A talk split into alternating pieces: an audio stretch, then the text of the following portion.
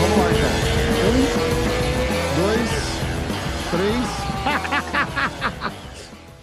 Agora tá, agora tá gravando. Eu falei que, na verdade, o, o Goit caiu na pegadinha do MMA hoje.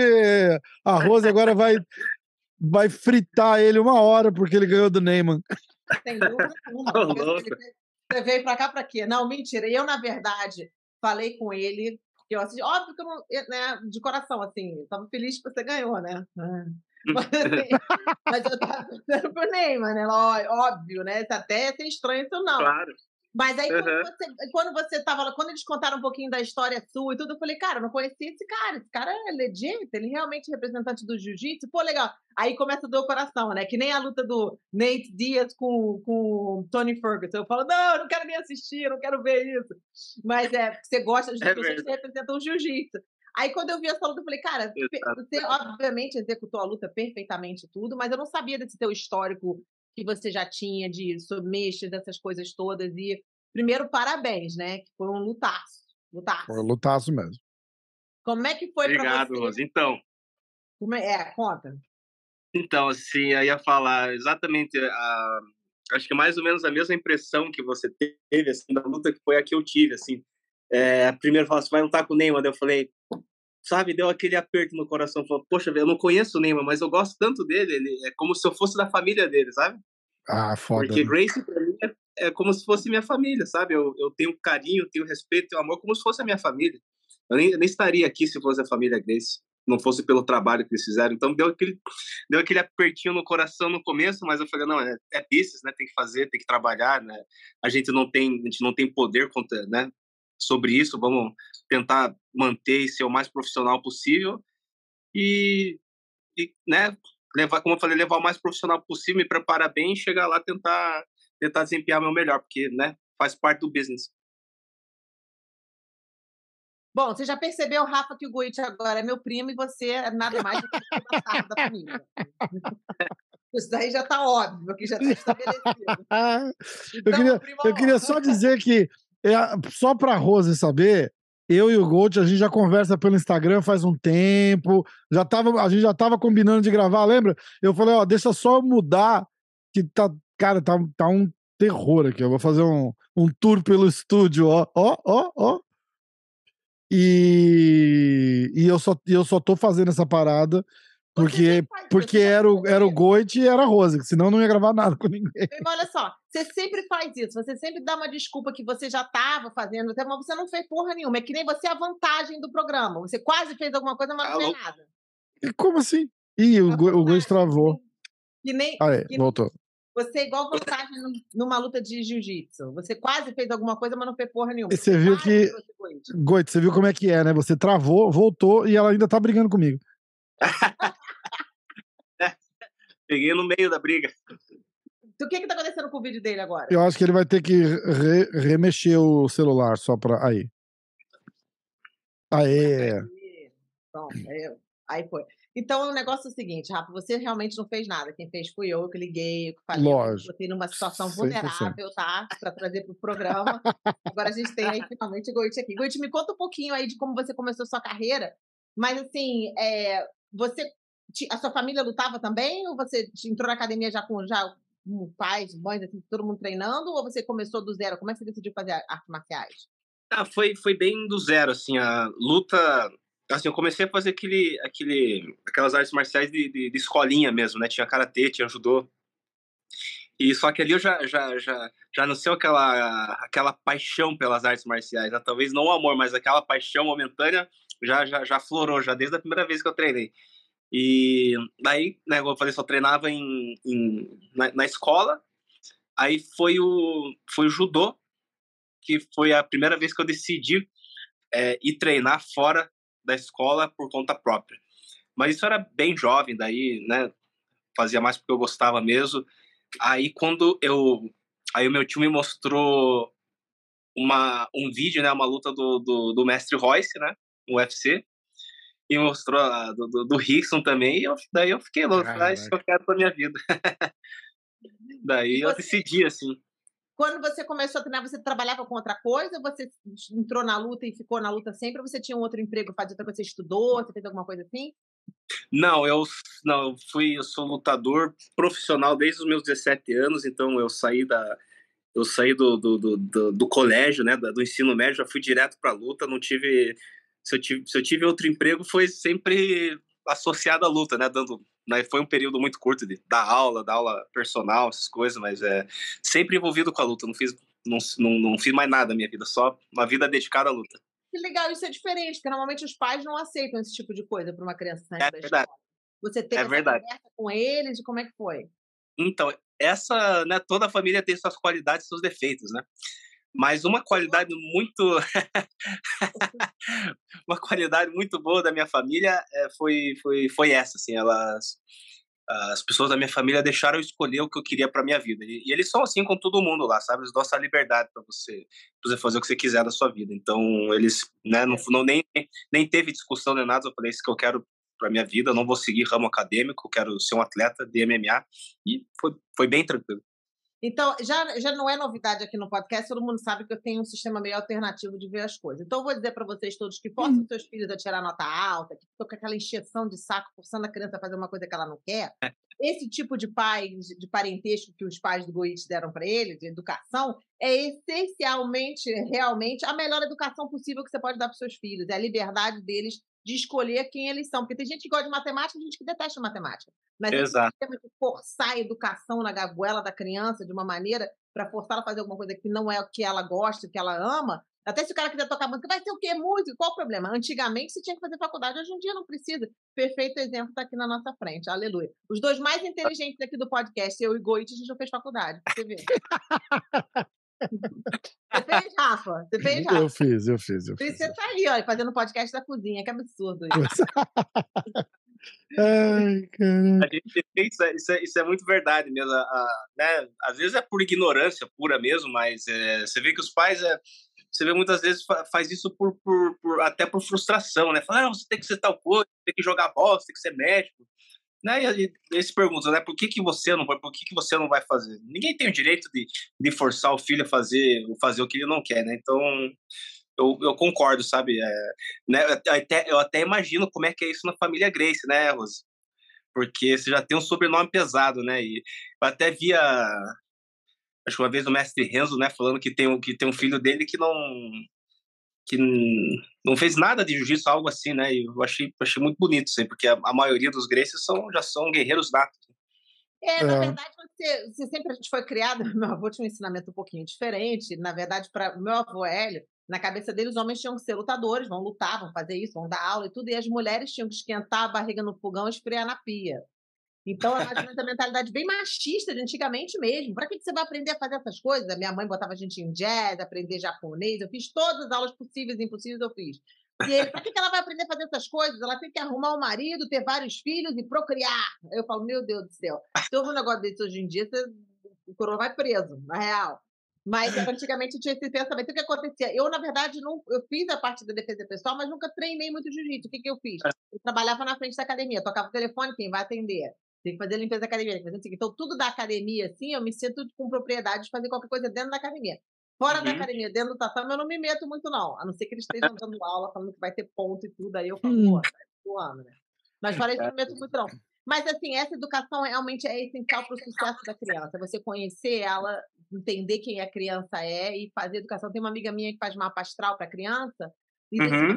ela diz mais ou menos como é o estilo da criança, para os pais aprenderem que tipo de criança que ela é, para não ficar puto que a criança está voada, é um signo de água, um signo isso aqui. Eu acho bem legal isso, muito legal. Interessante.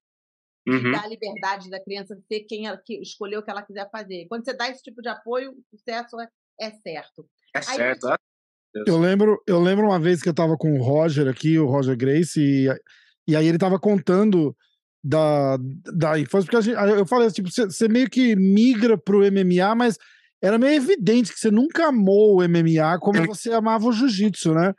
Uhum. E aí eu falei, e por que ir lutar MMA? E ele fez, cara, porque se nasce, nasce, homem na minha família, a gente tem que lutar, é isso que a gente faz. Ele falou, eu nunca me. Ele falou, eu nunca parei muito para me perguntar por quê. Tipo, ó, você vai lá e você vai lutar. Eu falei, ah, tá bom, porque é isso que a gente faz. É muito louco, né? Da, da cultura já. E o Roger é um monstro, né, no jiu-jitsu. Pois né? é. É, eu tenho essa conversa com o Kron direto. O Kron não gosta de lutar. Eu falo, então por que você tá lutando? Por que, que você luta? Você detesta é. lutar? Por que, que você luta? Então não luta. Vai lutar pra quê? Não, porque não é, porque eu tenho que fazer. Não tem que fazer nada, porque eu, quero, eu não tenho que provar nada pra ninguém. Ah, não, porque eu quero ter uma voz. O quê? Mas você vai dizer o quê quando você já tem essa voz? Você tem voz mais do que muita gente. Porque você quer falar o quê exatamente? É. Mas se você não. É, tem gente que não tem aquilo para lutar. Tem gente que não tem que estar tá lutando.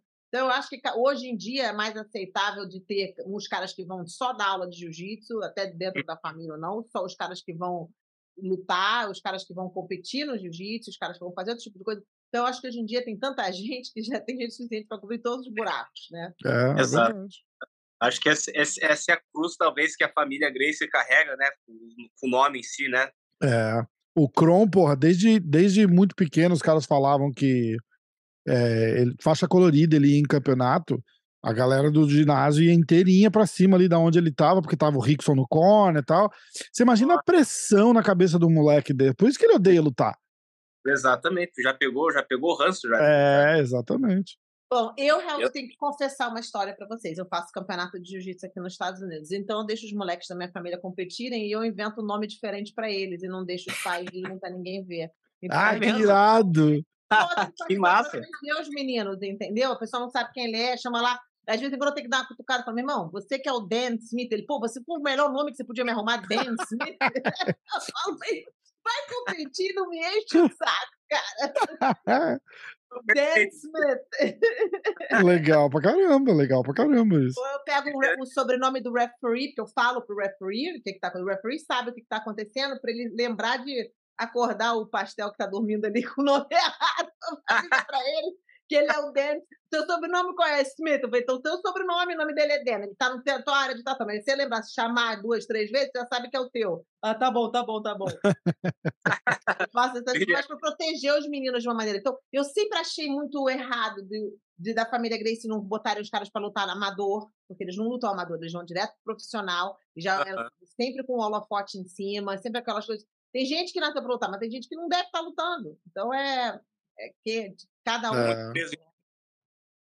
Cada um é. seu. Você o tem Royler... irmãos aí? Irmãos, irmãs? Eu, eu, tenho, eu tenho um primo que eu considero irmão, né?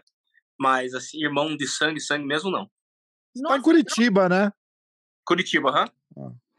Quem tá em Curitiba? Você? É. Ah, eu achei que ele era paulista. Não, não, ele não. tá em Curitiba. Foi feio falar isso? Não, por quê? Não. Eu achava que ele tinha sotaque de São Paulo. Imagina, tem nada, ele tem sotaque de Curitiba. Tem sotaque curitibano, né? É, tem. Ah, é, é verdade, de repente tem mesmo.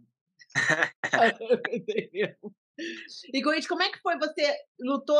Ah, você lutou sempre. Você lutou algumas vezes aqui nos Estados Unidos ou tá foi a primeira vez? Eu luto nos Estados Unidos desde 2013. Desde então, eu nunca mais voltei pro Brasil vou sair daqui então, porque eu obviamente não devo estar participando. Ai, cara. E, e, como é que é essa carreira sua no One Championship?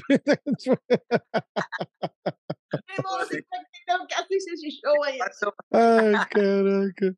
Não, escuta, você, você falou bastante da, da parada de, de, de treinar, sempre trabalhou alguma coisa com luta. Você conseguiu desplugar cedo desse, preciso trabalhar e preciso ser atleta, porque é difícil, né, cara, fazer a, a, a, separação assim, né? Ainda mais quando você tá no começo da carreira, né? Tem que trabalhar, tem que dar aula, o cara puxa, sei lá, cinco aulas por dia e vai treinar. Quando que você conseguiu desplugar disso já ou tá, ou tá indo ainda?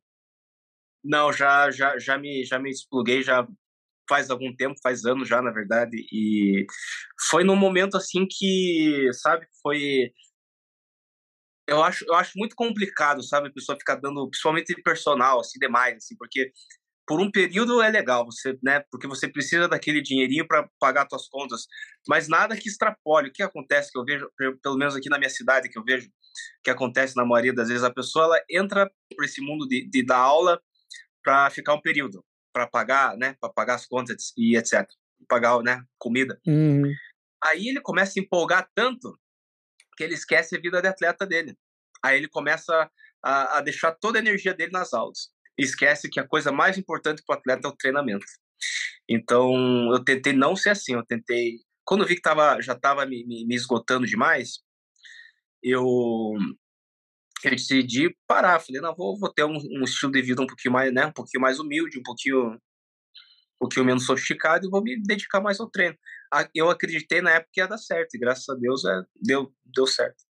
É, é muito, é muito complicado. Tava lembrando o próprio Neyman. O Neyman conseguiu se desplugar disso daí a hora que ele mudou para Califórnia. Porque uhum. ali, morando em Nova York, ele ainda dava aula lá no Renzo, aula particular para mim, inclusive. E você fazia essa. Eh, fica naquele perrengue, né? Aí ele falou: porra, não, enquanto eu estiver aqui, eu não vou conseguir desplugar. Porque uhum. é, é, a vida que eu conheço, né? E é, Exatamente. É, e, e é uma... muita gente que não despluga, né? É, é. Não despluga. Tem gente que ainda que dá aula, que faz a parada, que separa um tempinho para treinar antes da luta, e é uhum. normal, é ali da academia, os alunos. É, é 90%. É, é. Mas, mas você vê que o cara, o cara, na verdade, na realidade, o cara só vai despontar 100% como atleta de super alto rendimento a hora que ele despluga e, vira atleta. Ele não, ele não consegue trabalhar e ser atleta full time, entendeu? É complicado. Porque é, realmente tira tira muito teu foco, tira muito a tua, aquela tua energia que você precisa. Aquela pode parecer que é pouco, né? Uma, ah, uma, duas horinhas não dá nada. Você, né, você poderia estar estudando, você poderia estar, estar dormindo, podia estar se regenerando, se, se recuperando. Exato. E você desperdiça esse, esse tempo, essa energia dando aula para alguém. E você, vai ter contato com uma pessoa. Às vezes é, parece que não é trabalhoso dar aula também, mas é muito trabalhoso é muito trabalhoso, é, é, às vezes, ensinar pro, até para quanto mais iniciante, mais complicado. Você tem que você tem que, né, você tem que abrir a caixa de ferramenta para poder explicar para a pessoa como é que faz tal movimento, e aquilo é, desperdiça uma, uma, uma energia enorme.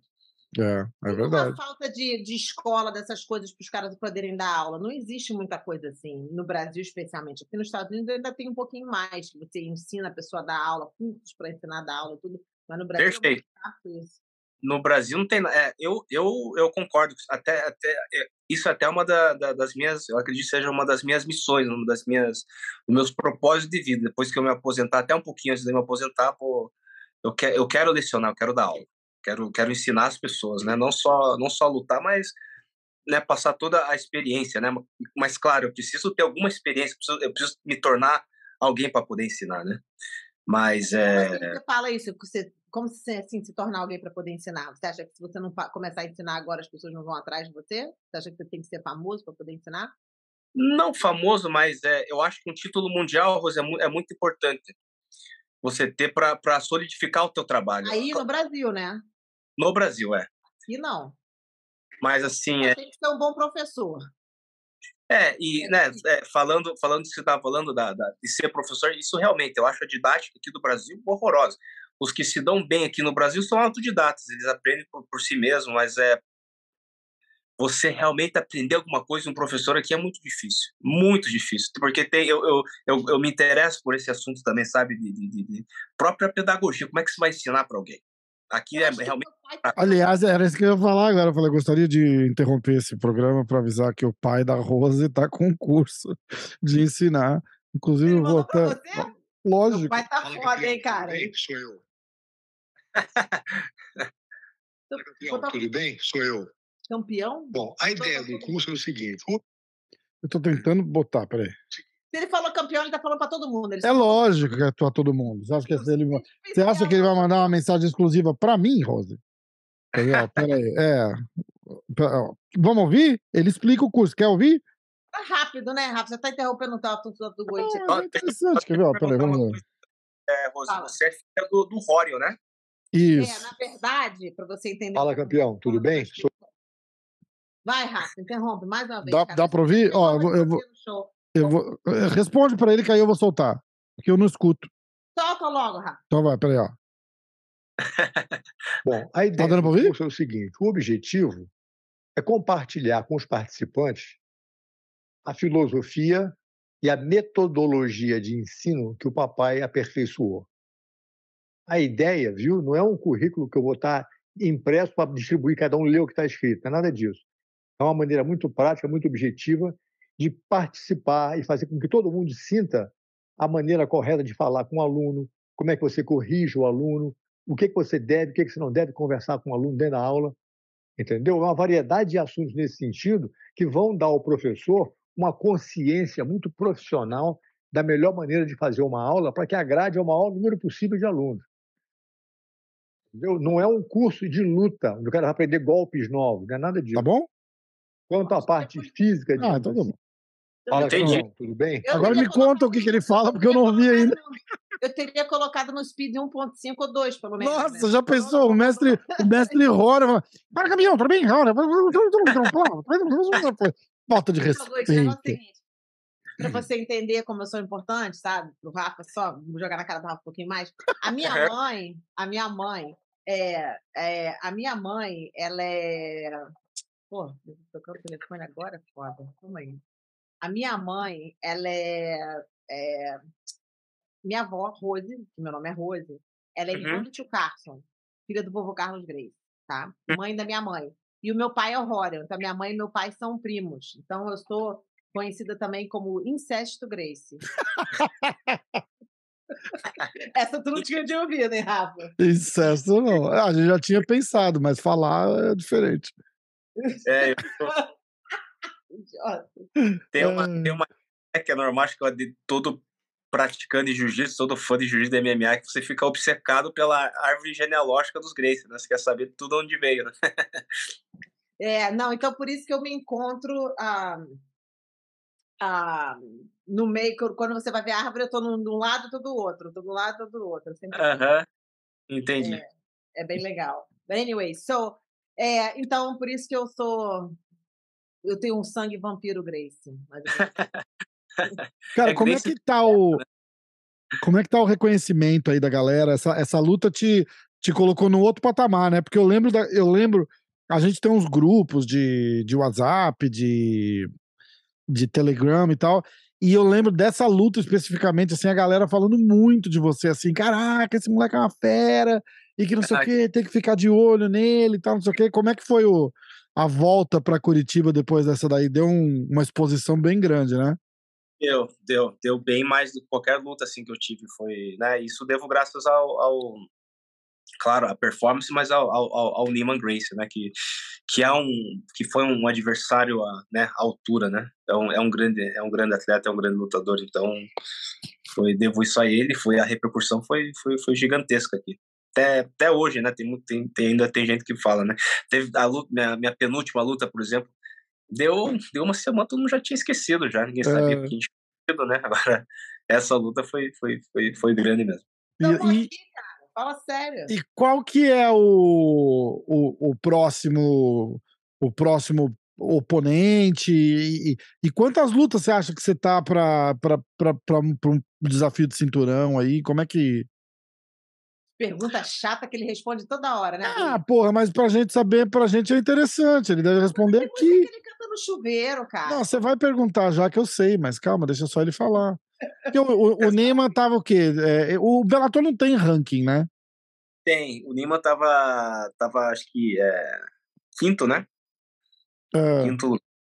Daí, então, eu acredito que seja alguém que esteja no top 5 ali, né? E acredito eu que duas lutas no máximo e se, né, se Deus quiser mais uma luta me credencia para um, pra um, title, pra um title shot, mas tu- eu acredito que tudo depende da minha performance, né, Rafa? Não, sim.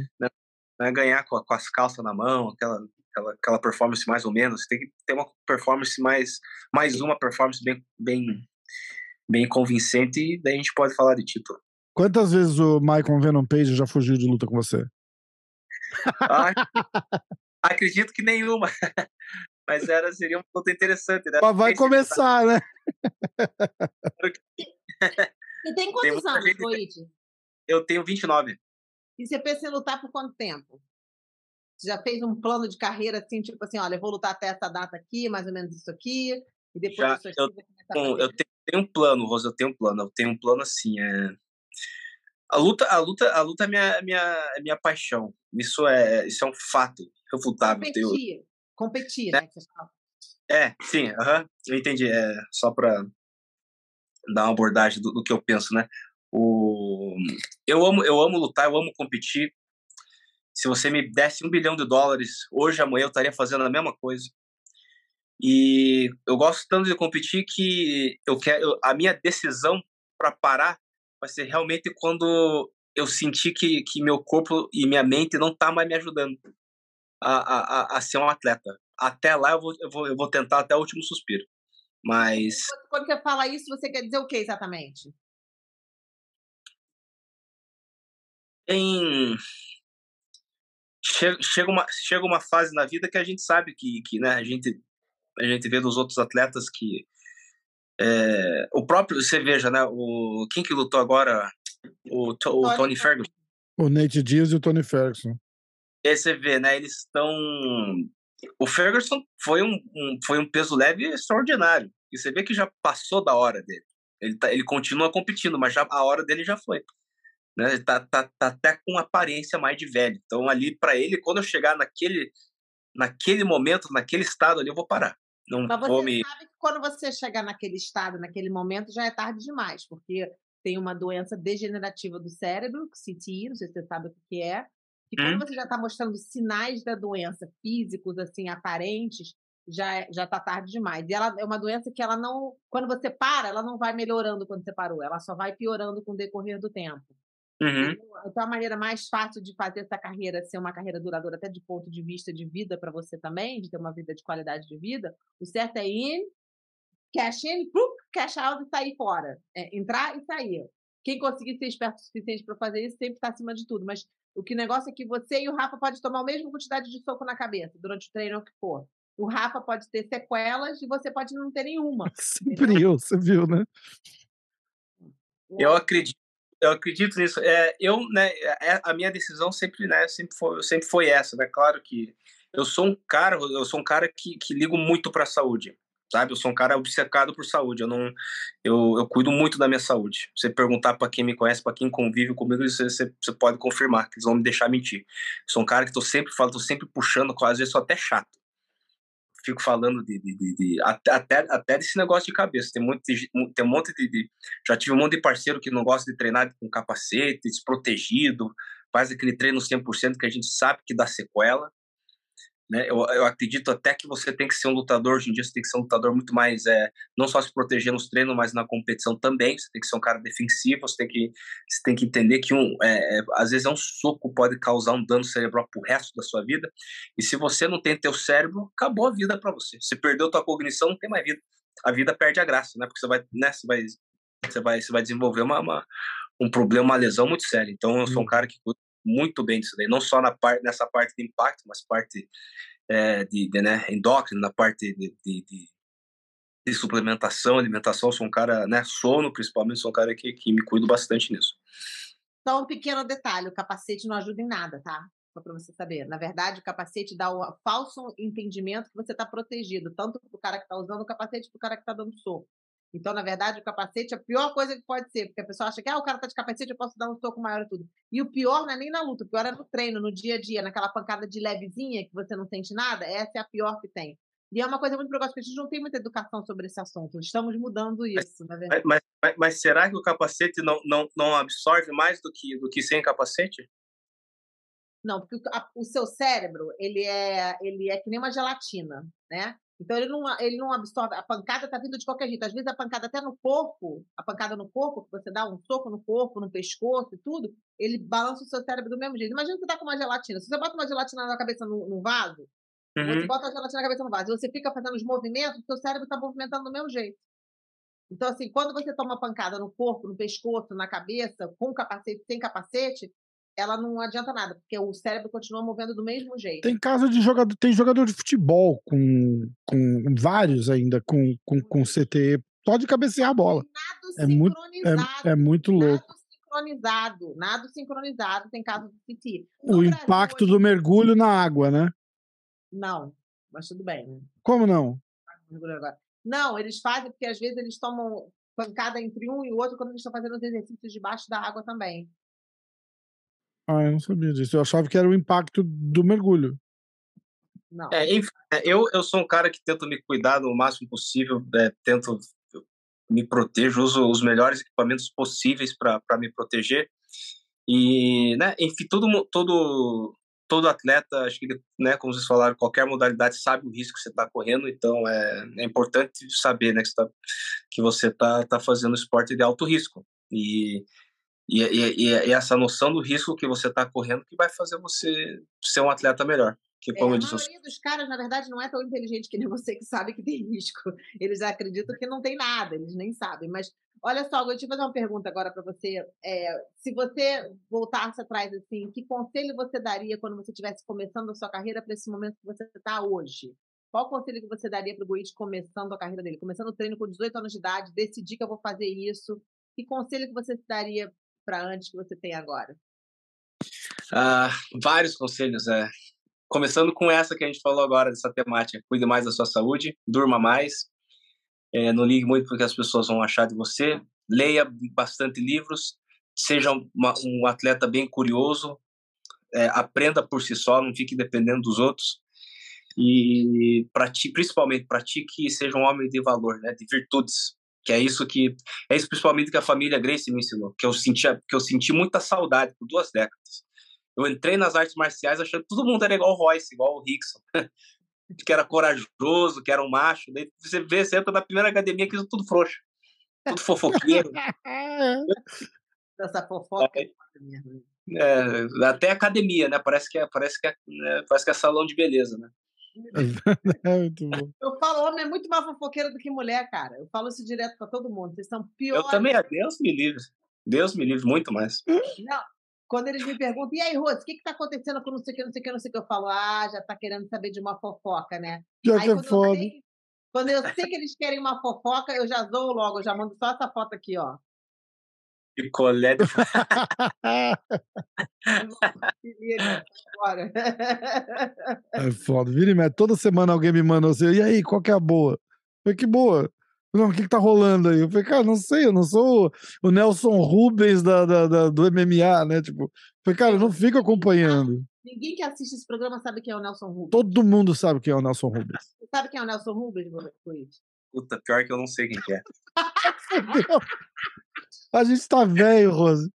É, era um fofoqueiro da televisão, assim, tinha um programa de, de fofoca só.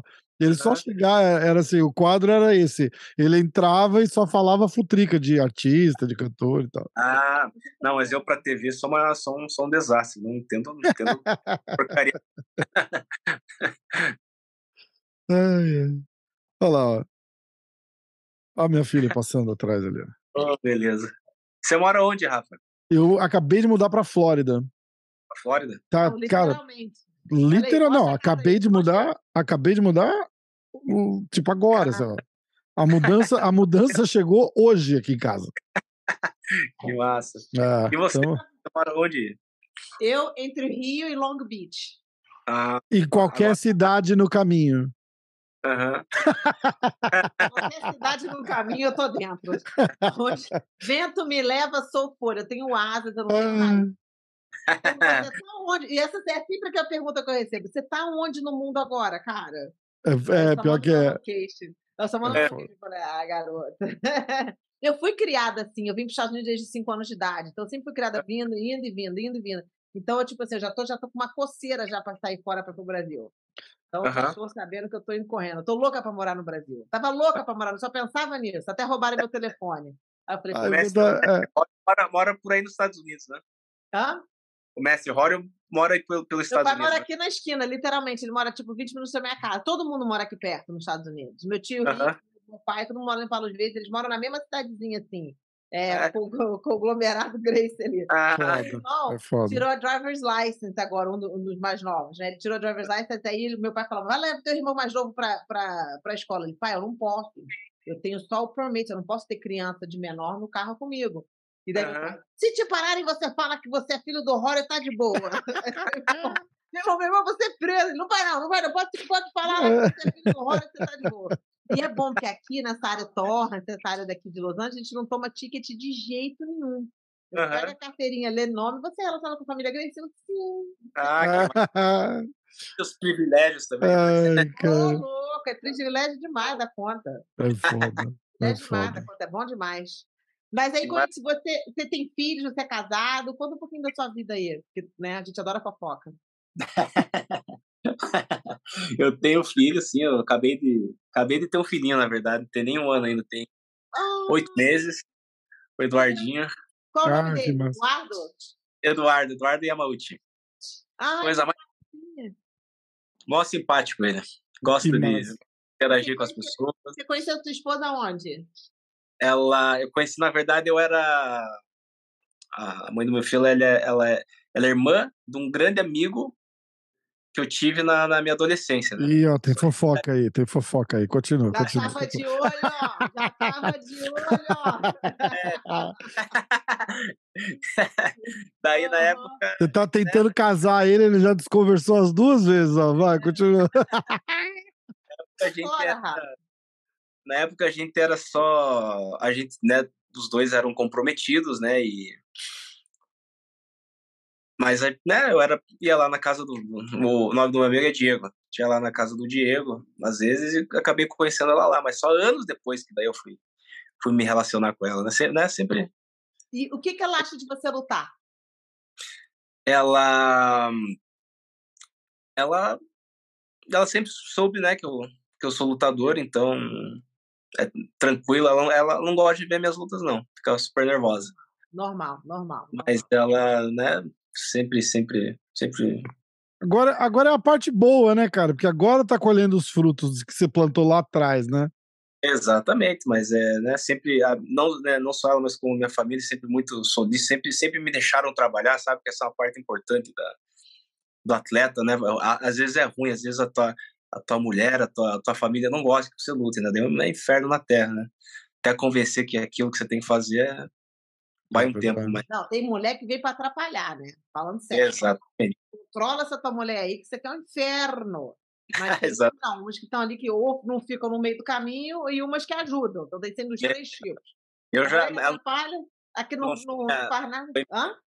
não foi minha única namorada, né? Então eu já tive várias outras namoradas e também as outras é realmente não tem essa visão, né, de, de, de- a longo prazo. Até porque alguns anos atrás aqui lutar não era nem trabalho, né? Já, quantas vezes você já não escutando? O que você faz da vida? Aí eu luto. Não, perguntando que você trabalha. É. Não, não, não. Eu falo, não, você tá de sacanagem. Mas até hoje é assim, né? O que, que você faz? Ah, eu sou, eu luto. E, e você trabalha? É, ou não, eu só, só luto mesmo.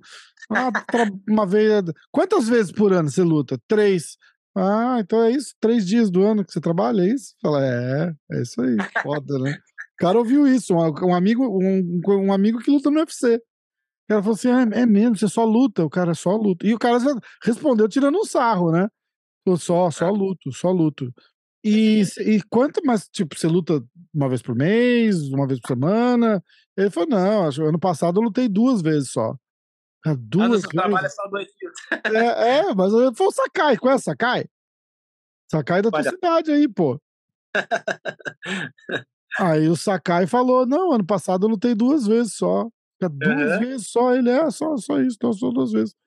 Ah, aí fica aquele clima, o cara querendo falar assim, assim, tipo, ah, só trabalhou dois dias, né? E ele é, só trabalhei dois dias. Quem foi a pessoa que te, quem foi mudando desse assunto do Rafa aí? É, quem foi a pessoa que você conheceu que foi tipo assim mais interessante? Você falou, caraca, eu conheci essa pessoa. A resposta tem que ser a Rose. Não, Jota. Ai, cara. Isso a gente já sabe, fora eu, Luiz. Quem você conheceu assim que você falou, caraca, que pessoa, que, que incrível que eu tô conhecendo essa pessoa, que tipo meio assim. Eu, nossa, eu não, eu não, não preciso nem pensar. Foi, foi, o- foi o mestre Renzo, com certeza. Ah, Ah, o Reis é foda, né? O Renzão é. Não foi a. Agora eu vi ele né, na última luta, né? E. é, eu já tinha conhecido, eu acho que ele lá em do- 2016, eu acho. Já tinha, mas só tinha pedido para bater uma foto. Ele foi super, super gente boa, assim, foi super legal. E. E depois, alguns anos depois, a gente, né? Agora, né? Na luta foi. Ele tava foi- no nossa- corner do Neymar, né? Exatamente. Então, essa, essa história que eu quero contar. Foi uma, foi uma coisa, assim, incrível, assim, né? O tanto de aprendizado que a gente teve com o mestre Renzo foi absurdo, né? Porque mesmo ali lutando com alguém da família dele, mesmo sendo corner, ele sempre... Porra, eu, eu nunca vi aquilo na minha vida. Ele, sabe, te tratando bem, tratando com igualdade, com justiça. Foi uma coisa, uma coisa que... Eu até me assustei na hora. Eu falei, é por, por isso que o mestre Renzo é o mestre Renzo. que Tamanho do coração tem, né? Não, muito legal. Ele realmente tem um coração gigantesco. É. Pisciano, né? Pô. Dá um, dá um, um, um baque assim, tipo, você, você tá entrando, você olha lá, tipo, o, tá o Renzo, aí eu não sei se o Royce tava nesse, nesse evento também, mas, mas às vezes fica todo mundo ali um pouquinho antes da luta, assim, no, no, no corner com o Neymar, assim, que o cara, o cara entra daquela balançada já, não dá, não? Dá, não? O corner, corner do, do Neymar tava muito pesado, tava, acho que foi o corner mais pesado que a gente enfrentou na vida. tava, Quem o mestre, que... tava o mestre Rafael, tava, tava, tava a família toda lá, tava, tava pesado. Caraca, é foda. A gente tem ah, que, é, né? tá com o Rafael lá. O, tava o Rafael Cordeiro, tava o Renzo. Exatamente. É, e às vezes pula o Royce ali ainda, só pra dar uma, fazer uma graça. Já pensou? É, esse Royce não, não, não foi dessa vez, mas tivesse lá e teria que estar tá lá com o Neyman Grace, né? Com... É foda, né? É. Você vai querer que seu filho lute também? O que você vai fazer? Vai deixar ele lutar, treinar? Aquela história que a gente tava falando no começo, hoje eu vou deixar ele ser o que ele quiser da vida dele. O que eu vou pedir, eu vou, o que eu vou aconselhar ele é que ele saiba se defender. Por ser, por ser homem, né? ele precisa saber se defender. Então, eu quero que eu quero indicar uma arte marcial para ele, quero que ele faça o jiu-jitsu. Ah, com certeza, né? tem que ser, né? Cara, inteligentíssimo, Goiás. Estou impressionadíssima com a sua inteligência. Estou impressionadíssima. Oh, muito obrigado. Não, muito isso é obrigado. é muito bom ter gente que pensa dessa maneira. Aqui nos Estados Unidos é bem popular fazer homeschooling. Você faz aula para criança, você ensina a criança a metodologia que você quer, que eu acho uhum. muito melhor. Aí não, uhum. todo mundo tem que ir para a escola, tem que fazer todas as matérias ao mesmo ano, tudo fica bem complicado. Mas ah, tem tá muita coisa legal. Uhum. Muita coisa legal aqui no, em termos de ensino. Você pensa em se mudar para os Estados Unidos ou você pensa só ficar no Brasil mesmo? Sempre já, já pensei várias vezes já, Rose, mas uh, por enquanto, uh, sabe, meu coração tá aqui no Brasil ainda, por enquanto, né? Nunca diga nunca, né? Mas é. É, eu adoro, nossa, eu amo os Estados Unidos, tenho muita gratidão pelos Estados Unidos, eu, né? Acho que depois do Brasil, assim, é como se for, é como se fosse, eu adoro o povo americano, o país, tenho muita gratidão por eles mesmo, sabe? Mas é, meu coração tá, tá aqui ainda, mais que no Japão, inclusive, que foi onde eu nasci, né? Então. Ah, você nasceu no Japão? nasci no Japão. Eu vim com quatro anos para cá. Que loucura, não tinha noção disso. Então, seus pais japoneses falam japonês. Você fala japonês também? Bem pouquinho, quase nada. Eu sei só ler e escrever uma, uma, uma, uma, uma, escrita deles lá, mas o resto bem não pratico, não, não pratiquei, falava fluente quando era criança, mas né, através da falta da repetição você, você esquece, mas é, minha, minha mãe, eu, o meu pai eu não conheço, né? Nunca, eu não conheci meu pai. A minha mãe, ela é, os dois na verdade eram, são, são, né? Estão vivos, são mestiços, né? São descendentes de, são brasileiros descendentes de japoneses. Daí eles se conheceram lá no, no, no Japão. Caramba, que história muito, que história doida essa do do, do, do, teu pai, você, você nunca nem procurou, se, é, se isso é um assunto que você, que você quer falar, mas você, você nunca procurou ou, ou quis é, saber, saber do, do, do, teu pai? Não, nunca me despertou essa, essa, essa curiosidade. Foi assim, o contexto da minha vida foi eu, eu, eu considero assim foi perfeito para eu ser um lutador mesmo, sabe? Eu fui eu tive entre aspas, a, que ter, claro que teve um malefício muito grande não conhecer o pai, mas teve seus benefícios também, na mesma proporção, e eu consegui usar isso ao meu favor. Hum. Hoje eu sou, né, até para ser um pai, né, para sempre, sempre, sempre quis ser um, ser um pai por causa disso. Que legal. Né, para ter essa conexão, né, de pai e filho. Legal, bem legal. E às vezes você, de repente, às vezes você vai encontrar, você sabe exatamente qual foi a situação com seu pai que aconteceu, todo, você não precisa entrar em detalhes óbvios, mas você sabe exatamente qual foi a situação, porque inacreditavelmente a gente está. O tio Helson tinha um filho, né? Que a gente sabia que o filho existia, e uhum. a gente nunca conheceu o filho do tio Helson. Ele falava, eu tenho um filho, um dia você vai aparecer. Eu falava, ah, tio Helson, fala filho, tá, tá bom, uhum. E a gente achava uhum. que ele tava zoando, sabe qual é? Aí, uhum. quando a filha dele virou policial, ele falou: Olha, você consegue achar esse meu filho aí, David? David procurou o filho. Ela, pai, só com o primeiro nome eu não tenho como saber quem ele é. E aí, passaram esses anos todos, o tio Robson sempre falou isso pra mim. Eu faço parte, eu ajudo ele com as coisas dele, das academias dele aqui dos Estados Unidos. Ele sempre falou: se um dia esse garoto aparecer, ele é meu filho. Tá, tio, mas eu achava que ele tava zoando. Cara, Hum. long behold, not long ago, não muito tempo atrás, o moleque foi e apareceu. Cara, É mesmo? É, apareceu agora, tem seis meses que ele apareceu, ele tem 30 e poucos anos de idade. E, e ele apareceu, e aí ele mandou uma mensagem pro Haaland, mandou uma mensagem pro tio Helson, e aí o Haaland ficou tipo, meio pensando como é que ele ia responder. Aí eu descobri que o Haaland estava sentado nessa mensagem. Eu me dá o telefone do moleque agora, cara! Que que é isso? Que eu vou resolver isso hoje. E aí eu Aham. mandei uma mensagem pro garoto, falei, você tá afim de conhecer a gente? Tudo ele, nós começamos. Então, ele soube, ele acabou sendo adotado por uma outra família, descobriu sobre a mãe dele, dez anos depois, e ele perguntava pra mãe dele quem era o pai, e a mãe não lembrava do nome do tio Helf. Olha que loucura. Aham. E aí, anos e anos depois, ele foi perguntar pra família que adotou ele, a família guardou toda a informação e falou que era o tio Helf. Aí ele procurou o tio Helf, e na hora ele falou, não, não pode ser, esse cara é de uma Hum. família famosa aí, de luta, como é que esse cara vai ser meu pai? Que loucura é essa? De jeito nenhum. Aí Cara. depois ele um pouquinho, olhava um pouquinho, aí ele ficou noivo de uma moça que é um amor de pessoa, e essa Aham. mocinha falou, não, você deve procurar. E aí ele ficou meio assim, aí, quando começaram a ver foto de Helson, a mão dele é igual. Agora, se você senta com esse garoto e ele tá com rala com o tio Helson, você não sabe qual é um que é o outro. Aí na Caramba. luta que o Haaland teve, na última luta que o Haaland teve, é, Uhum. eu fui dei uns ingressos para ele lá assistir a luta do Haaland. Aí ele assistiu e ele conheceu o Haaland naquele dia, no dia da luta, quando o Haaland acabou a luta, que ele subiu pra parada dele, foi onde ele conheceu ele pela primeira vez. que legal. legal. Muito legal. Tem Ele- sido muito legal de poder apresentar ele para todo mundo, a família ele conhecendo ele com os nomes, ele tá todo tonto. Ele, meu Deus, que isso, é muita gente. É muita. É muita gente, é muita gente. Ele, E- ele agora tem noção do nome dele, né?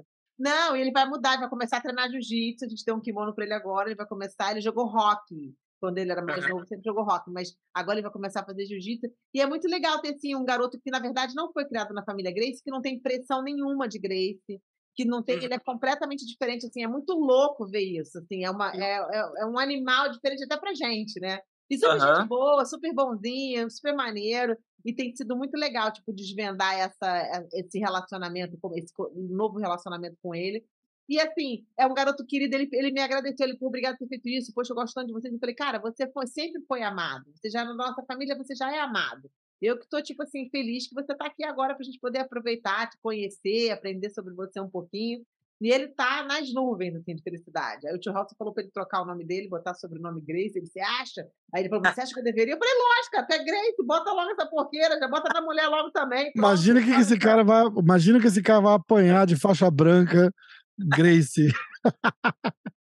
Eu, sabe, Rose, eu acho, eu acho, nossa, uma das coisas mais bonitas que eu acho da, da família Grace, isso aí é, é, e é uma coisa que se perdeu muito hoje em dia, né, que essa é a lealdade que vocês têm um com o outro, assim, é uma coisa impressionante, eu nunca vi na minha vida isso aí, que vocês têm em família, assim, eu acho muito bonito isso daí, coisa, coisa linda. É, eu posso falar mal de qualquer um da família, tá? Mas se alguém Exatamente. falar, eu pulo em cima, não tem essa. É, não, não. tá falando da minha família por quê? Posso até detestar o rapaz, mas quando falar mal dele, eu defendo. Tem um ou dois aí que eu não defendo, não, tá? Se mencionar que eu jogo até na guilhotina. Mas um ou dois, só um ou dois. O resto não tem essa. Tamo junto e tamo, tamo junto mesmo. E esses um ou dois, acho que todo mundo na família concorda que pode mandar embora. Eu, meu pai fala que todo tipo de ser humano do mundo existe dentro da família Grace. Você tem um cara que é legal, você tem um mentiroso, você tem o um ladrão, você tem o safado, mas você tem o honesto, você tem o caridoso, você tem o que tem o maior coração, você tem todos os tipos de pessoa, o que cozinha melhor, o que faz a melhor tapioca, você tem todos eles têm aqui. Todos eles têm a representagem da família Grace, é muito legal isso. A gente tem uma família muito unida realmente. Que legal. E a gente vai aprendendo as coisas conforme indo, né? A gente já, Uhum. tipo assim. E é muito legal você fazer parte de uma família que você tem tantos heróis dentro da sua própria família. Bem, É verdade. Eu fico só, eu fico só imaginando como é que é ser um Grace, né? Porque imagina, vocês, todos são, são, são meus heróis. Eu, eu, não, não, que legal. você já é nosso primo, o Rafa que fica imaginando. Oh, que legal. Sempre, sempre sobra pra mim, viu, Gotti? Não esquenta a cabeça, não. Tá, tá tudo certo. Esse podcast vai ficar inesquecível pelo fato que você fez ele na cozinha. Ainda botou esse Cara, aí pra fazer parecer. não, que... lo- não é, um, é, uma, é um setup minimalista, entendeu? Eu tô, eu tô Com aqui assim. das caixas atrás ali. Não, as caixas atrás a gente tira, ó. Olha. Aí, tá vendo? Olha lá. Ô, Goit, você tá. Você acompanha essa semana, é a semana da DCC. Você acompanha jiu-jitsu ainda? Ou, ou se, se afastou um pouco? Eu, eu me afastei, não 100%, mas me afastei bastante, Rafa. O Hum. jiu-jitsu competitivo.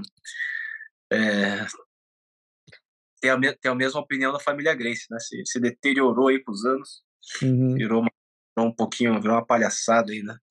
Não ficou a arte marcial ficou, ficou um pouquinho até mal vista por causa da, da, da nova geração, mas dos, de alto nível, jiu de alto nível, é, MMA e ADCC eu gosto de acompanhar. E tô, vou ficar de olho, sim. É, essa semana, essa semana tá, tá, tá quente. Ó, meus campeonatos, meus campeonatos são submission only, tá? Eles são bem divertidos, não tem ponto, não tem vantagem, não tem nada disso, tá? É isso mesmo. E taparia? Você gosta de taparia? Taparia? Taparia que você diz é. É tipo grappling, jiu-jitsu, só que com tapa na cara. Ah, hum. Não, é, se for pra dar tapa, dá soco. ah, eu concordo. Eu sou do time do Goit. Bota porrada. ela tá com vontade de falar assim agora. Então tá, gente. Obrigado, valeu. Você me conhece, né, Rafa? Você me conhece, né, Rafa? Ó, mas vamos. Vamos tentar combinar. Você tem alguma. Você é, tem alguma luta em vista já? Você sabe que você volta a lutar esse ano? Acabou de lutar, cara. Essas perguntas chatas. Não, mas, ah, cara, não, deixa o cara divulgar o trabalho dele, porra. Ele não vai lutar agora, acabou, acabou, acabou de chegar em casa, cara. O cara tá ainda com arranhão na. Calma aí, cara. Que arranhão? Esse que é o problema. Não teve nenhum arranhão. Olha só, Guti, eu quero falar uma coisa com você importantíssima. Eu quero falar com você sobre o corte de peso, que eu não posso deixar de te ligar de é... você. Que você lá. parou de cortar peso, não é? Hum, sim. Como é que você se sente 10 mil por cento melhor, não é verdade? Muito, mil vezes melhor, hein? Você sabe que o cérebro demora de 48 a 72 horas para se hidratar depois que você começa a cortar peso, depois que você corta o peso? Então, quer dizer, Sim. todo mundo e lutando até... com o cérebro frito. E sei até que dependendo da água que você toma, né, que se tiver uma tensão superficial baixa, ela não vai, ela não chega nos capilar. Ela não, ela não, você não hidrata. Então, não só, não só não só demora para hidratar, como tomando água errada, que é 95% das pessoas tomam água errada, não chega lá e toma, toma um tapa no queixo dorme daí, porque está desidratado. Qual que é a água certa para tomar? A água, eu tenho um filtro aqui em casa, é, é, é conhecido como a, melhor, como, como a melhor água do mundo. Eu só tomo aquela água, é água Kangen. Você pode colocar no YouTube, vai ter um monte de vídeo importante explicando é, o que, que acontece com essa água ela, ela tem ela tem ela tem cinco ela tem cinco principais características né? Ela tem um, ela tem um pH alto ela tem uma, uma tensão superficial é, baixa ela tem um ORP poder de oxirredução é, bom também que a maioria da, da, das das águas não tem não tem isso daí. Ela ela é pura né? Claro ela não tem ela não tem é, como é que fala? Aquilo lá é flúor flúor que tem na maioria das águas cloro e ela tem a ela tem condutibilidade, ela conduz para o corpo inteiro. Isso é importante também. Tem gente que toma água destilada. Tem água destilada, você fala para levantar a mão, ele levanta, levanta a mão do cavaleiro. Caramba. É isso que não tem condutibilidade. É o quê? É tem que pagar desse jeito, água destilada. Deixa o cara lerdo. Tem gente que, que repõe peso tomando água é, destilada. É, então, eu já vi isso. Os caras vão na farmácia comprar e tudo, não é isso? É, aquilo lá não presta para aquilo, é água morta. Não tem mineral dentro daquela água. Daquela água não presta, ela vai, ela vai matar você, é veneno. Eu acho que o Ralph só bebe essa porra dessa água destilada aí, sabia? É sério, cara? Eu fala, acho que fala... ele só bebe isso. Alguém fala, deve ter falado para ele: ah, toma essa daí, que essa aí que é boa, não tem nada. Essa, essa água aí não tem não, e o cara fala, ah, então tá. Ouvi falar lá em 1900, 1968, o cara me falou lá na praia, a gente tava pegando onda.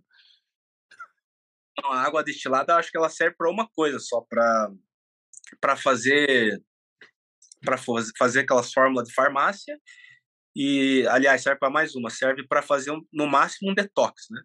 Por uma semana. Hum. Só para é, não serve pra mais nada. Se tomar todo dia, ela vai, ser, você vai ficar doente. Interessante esse negócio da água aí. É, da água destilada uma semana antes. Eu vou, eu vou conversar com o cara, a gente vai fazer. Então, a gente fez uns vídeos aqui, nos, né? Eu abri uma non-profit aqui, que cuida de quatro pilares assim, para lutadores, né? Tratamento, educação, é, uhum. é, research e resource, chama Fighting Foundation. Estamos começando ainda, mas aí a gente fez uma parada de um monte de assinatura de lutador. Você assinou aquele negócio? Mandei pra você? Não, mandei. Pode deixar que eu vou mandar. É, todo mundo assinou. E longa história curta, pela primeira vez agora no ABC. Sabe o que é o ABC? Tem, cada estado tem sua comissão atlética e em cima tem hum. o ABC, que oversee todas, que fazem as regras unificadas do MMA. E a uhum. gente conseguiu conseguir umas assinaturas, tipo 250 assinaturas de lutadores, e eles assinaram, e a gente agora vai ter pela primeira vez um comitê de lutador dentro da ABC, que vão poder fazer as decisões dos lutadores, em termos uhum. de, peso, em termos de contrato, de manager, que tipo de educação. E a gente fez um videozinho, criou um vídeo, está sendo editado nesse exato momento no quarto aqui do lado. É, a gente fez um vídeo que agora os lutadores, antes de, é, de lutarem, vão assistir o vídeo explicando um pouquinho sobre o CT. E vamos fazer um agora sobre o, o weight cutting, weight cutting porque é uma coisa que é muito complicada. O One mudou um pouquinho, né? Ele fez aquele negócio que você tem testa a hidratação da pessoa, mas a pessoa pode tomar um monte de água e o que ele está testando é osmose no seu, na sua urina. Então, na verdade, o cara pode estar bebendo um monte de água e não está fazendo a parada correta da maneira que tem que ser feita, entendeu? Então, tipo, você não tapa o olho, mas não está curando o problema. E esse uhum. negócio de corte de peso é muito, muito complicado, porque as pessoas estão se matando. Um em cada lutador de boxe morre a cada cinco mil lutas. Isso é um problema seríssimo. Fora as sequelas Sim. que ficam e tudo mais. Então, é. é mudar a cultura realmente. E você Sim. é o testamento de que isso funciona, porque você estava super sharp na sua luta, é, dava para ver que você estava sharp, estava saudável, que você estava bem, e dá para ver na, no seu rosto a diferença de todo mundo que entra para lutar, tipo, já tipo morrendo já, né? Uhum. muito louco. E como é que você decidiu mudar esse negócio, parar de cortar peso? Aconteceu alguma coisa ou como é que foi? Aconteceu, então foi o seguinte, foi na minha última luta de, de lightweight, foi lá na Califórnia, Califórnia lá sabe que tem uma comissão de lá, é bem chata, né, e aí aqui aconteceu, eles têm uma regra lá que você não pode repor o teu peso a mais de 10%. Você, né, eu bati 70 quilos, o máximo 70 e, né, quase 71, que é o que é o, que é o 156 libras. Aí eu só podia recuperar até uns 77, quase 78. E aí que acontece? Eu não, eu não, eu não respeitei essa, essa regra. Eu vou explicar o porquê que eu não respeitei. Porque, primeiro que eu, é, eu já. Foi, foi a segunda vez que me pediram para fazer isso. A primeira vez que eu fiz isso foi quando eu lutei com o Michael Chandler. E eu, eu perdi essa luta, né? Eu, eu segui certinho, segui o protocolo, de, de, de, de, né? bati o peso certinho, bati acho que 100 gramas abaixo, foi, foi, foi bem certinho, porque eu achei que se se não batesse esse peso pós, né, o que eles fazem pré-luta, eles fazem uns, fazem é, uma hora antes da luta. Eu, eu, achei que se não batesse aquele peso, eles nem me deixariam lutar. Aí o que aconteceu? Depois, vendo a, a, a entrevista após pós-luta do Chandler, eu vi que ele tinha batido 84 quilos, 83, uma coisa assim. E disse que ele só tomou uma advertência. Daí eu falei, poxa vida, e eu, e eu bobo lá, me, me, me contendo para não subir esse peso. Só disse que só tomou uma advertência. Aí eu pensei assim, bom, se ele só tomou uma advertência, eu também, né? Acho que eu vou jogar com a ré, porque eu percebi que não fui só eu que, que extrapolou o peso, o card inteiro extrapolou o peso lá, e só, só tomaram uma advertência. Eu falei, bom, eu tô vendo que esse, que esse protocolo não é muito rígido. Aí o que, que, eu, que, que eu fiz nessa luta aqui que, que, que eu recuperei mais? Eu peguei, bati acho que uns 80, 80 ou 81 quilos, algo assim, e aí eles me pesaram, beleza, não, não falaram nada, é, me permitiram lutar, continuei, ganhei a luta, daí chegou uma, uma semana depois que eu lutei, daí o meu manager falou, eles querem a comissão da Califórnia quer subir você para o welterweight. Eu falei, por quê? Porque você, porque você extrapolou demais o peso da, da, da pré-luta. Aí eu falei, mas é... Aí eu contei toda essa história do, do né, que eu passei contra o Michael Chandler, eles falaram, ah, os caras não querem saber, eles querem te subir. Você já não tem mais peso para lightweight. Aí eu acabei que eu nem boquejei, né? Até falei, ah, então, vai até fazer bem para mim, para minha carreira, foi isso. Porque eu não, eu não acredito que descer peso vai aumentar a tua performance, como tem essa, esse dogma por aí. É. Pior não tem, se você for ver na estatística, for ver tudo, existe algum double champ que, que, que desceu de peso? Não existe, os double champs tudo que subiram, né? Mas, é, é, puro mito. As pessoas acham que descendo de peso vai ganhar performance, ele de, fica debilitado. Eu acho que é uma coisa muito mental, né? Porque o, o cara não quer entrar, ele quer entrar, hum, sei lá, tipo, ele, ele não quer lutar com um cara, entre aspas, maior que ele, né? Então uhum. ele, ele quer se sentir o grandão, aí ele desce E o cara que tá lutando com ele lá tá fazendo a mesma coisa. O que o One fez, igual a Rose falou, tipo, é, é, é um tapa-olho, mas todo mundo tá lutando uma categoria acima já, o que já ajuda bastante. Não é a solução do, do problema. Mas aí, e aí você vê a performance dos caras no One. É, é, é todo mundo saudável. Tipo, tem o, o John Lineker que não conseguia, a, a cada três lutas ele, ele não batia o peso em duas. Agora tá uhum. tá lá no One, acho que duas, três lutas ele já, ele já é o campeão, nocauteando todo mundo. Ele falou que ele nunca se sentiu tão bem.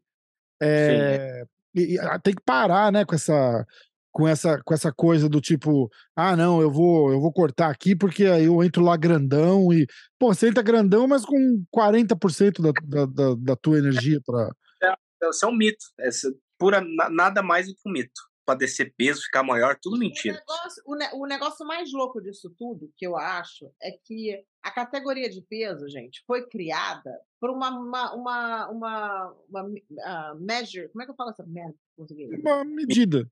Uma medida para poder fazer com que as coisas fiquem saudáveis para o atleta, né? Num safety, numa, numa é, safety measure. Uma, uma, uma, segurança, uma medida, medida de segurança. De segurança é, para um cara de 70 quilos não lutar com de 120. Então, a, a, o corte de peso, a, a, divisão de peso foi criada como uma medida de segurança, é isso que eu queria falar. E ela foi absolutamente deturpada, mudada, para que hoje em dia o corte de peso seja o que está é, prejudicando a saúde do atleta.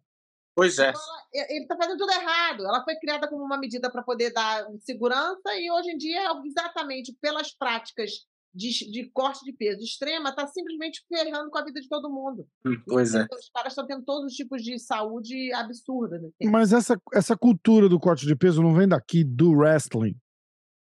Porque quando você olha a nossa cultura do Vale Tudo, era o cara ser o foda e ganhar de todo mundo, não interessa o peso, lembra disso? Uhum, sim. E, entendeu? Os caras iam lutar. Oh, que peso você luta? Ah, eu luto. e, e, e, entendeu? E aí, essa cultura do wrestling aqui, que, que eu acho que influenciou, principalmente no, no MMA, esse, esses cortes de pesos violentos. É, caras, eu acredito que caras que, né, fazem. Né, wrestling eles fazem, ele tem aqueles, é, como é que se fala? É, tem aquele é, waning day, né? Que é, não sei se é um dia ou, ou de manhã, mas eles fazem, tem essa cultura de baixar peso e recuperar depois, né? Que é pouco esporte que, na verdade, ele, ele te possibilita fazer isso. Né? O jiu-jitsu é um, é um que você não pode, você tem que pesar, acho que cinco minutos, alguns minutos antes da luta. Então, nem, nem te dá essa oportunidade de você dropar peso, né? Então, você é. tem que lutar o peso. Então, acho que pode ter sido, sim, do, do, do wrestling. É, o, mas eh, vocês têm que lembrar também que o wrestling corta só 4%, 5% do peso, 3%, 4%, enquanto no MMA, de todos os esportes que cortam peso, de, até do jiu-jitsu, de tudo, o MMA é o mais alto, eles cortam até 14%, 15% do corpo, do peso do corpo. Então, mesmo Sim. que você está copiando as practices do wrestling, wrestling é 3, 4% do peso. É. Cortado, não é muito. Então, é completamente diferente. Tem várias é, categorias de peso também, então é um pouquinho diferente. Essa mentalidade de MMA mesmo é o cara se Tipo assim, eu acho que a minha, a minha non-profit é mais para proteger o atleta contra ele mesmo. Porque, pelo amor de Deus, cara, os caras fazem cada um. Eu falo, de onde você tá tirando essa ideia, Zé? É, se for, se for questionar cada um por que, que tá fazendo, não vai nem saber por que ele tá fazendo. É verdade. Agora, tem um, over, tem um overlap, né? Não sei como é que fala essa palavra também, da, da, de uma database, um estudo que fizeram, que mostra que o corte de peso realmente afeta a sua performance na luta e o resultado da sua luta. Então você tem uhum. mais chance de perder a luta, de ser nocauteado, de tudo, tudo isso devido ao corte de peso.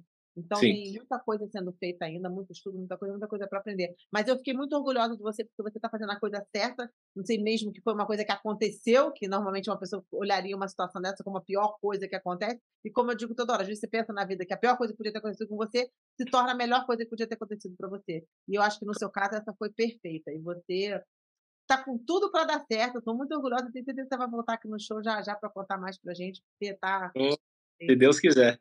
Eu quero, te, quero te agradecer. Você está dando aula onde? Só para você dar, dizer mais ou menos para a pessoa te acha aí em São Paulo quando você tiver, porque obviamente a gente lida mais com brasileiros. É, não, eu não, eu não, eu não dou aula, mas é, eu treino ali na, eu treino na academia Combat Time em, em Curitiba. Em Curitiba, beleza. Então, se quiser visitar o de lá, treina lá, quer ser parceiro de treino dele, assina na academia, tá? Beleza? Ó, Goit, parabéns, meus parabéns mesmo. Ó, virei sua fã, assim. Você é um cara legal, gostei muito de te conhecer. E qualquer coisa que você precisar aqui do show, é só falar com o Rafa que ele resolve, tá? Beleza, então o prazer foi todo meu, tá? Obrigado pela, pela atenção de vocês e pela, por essa conversa, foi, foi, foi muito legal. Goit, fala teu, fala teu Instagram, fala patrocinador se você quiser divulgar e, e fala se tem luta marcada, que ela não, a gente não, ela não deixou você contar. A luta marcada ainda não, a gente tem que esperar, né? É, os próximos eventos de, de, de, de pesos médios para ver, né? Para qual que vai ser o, adversário, não, uhum. mas né, não, não é não tá ao meu controle, acho que essa é mais parte do, do, dos do, não só do meu manager, mas da do Mike. Mike, exatamente. Como é que é o nome dele? Matchmaker. Mike, Mike Hogan, é. Mike Hogan, é. E então a gente tem que esperar agora, mas provavelmente janeiro, dezembro, foi esse prazo que eles deram mais ou menos. Entendi, legal. É, se perguntou da. Do teu Instagram e se você quiser falar, mandar um abraço para algum patrocinador seu. É, ah, patrocinador a gente manda, né? Sempre, sempre é bom, né? Mandar um, um abraço todos eles que sim, sem eles a gente não, não, não, não poderia viver, né? Da... Quem tá te patrocinando, Só... Goit, agora? É a Dega Brasil, a Unil. Uh, são mais esses dois. Dega Brasil. O que é a Dega Brasil? Dega Brasil é uma distribuidora de bebidas.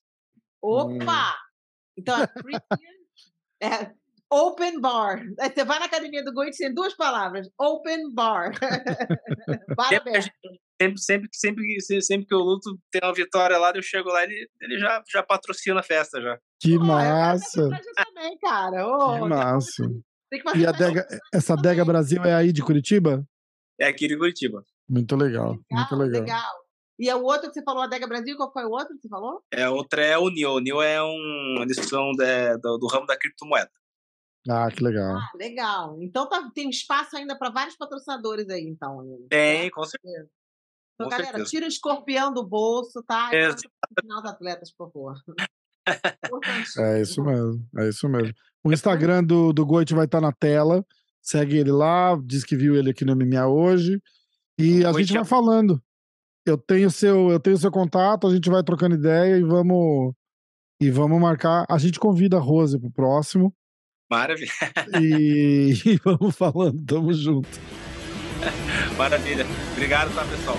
Beijão aí pra vocês. Tchau. Valeu, um abraço. Obrigado.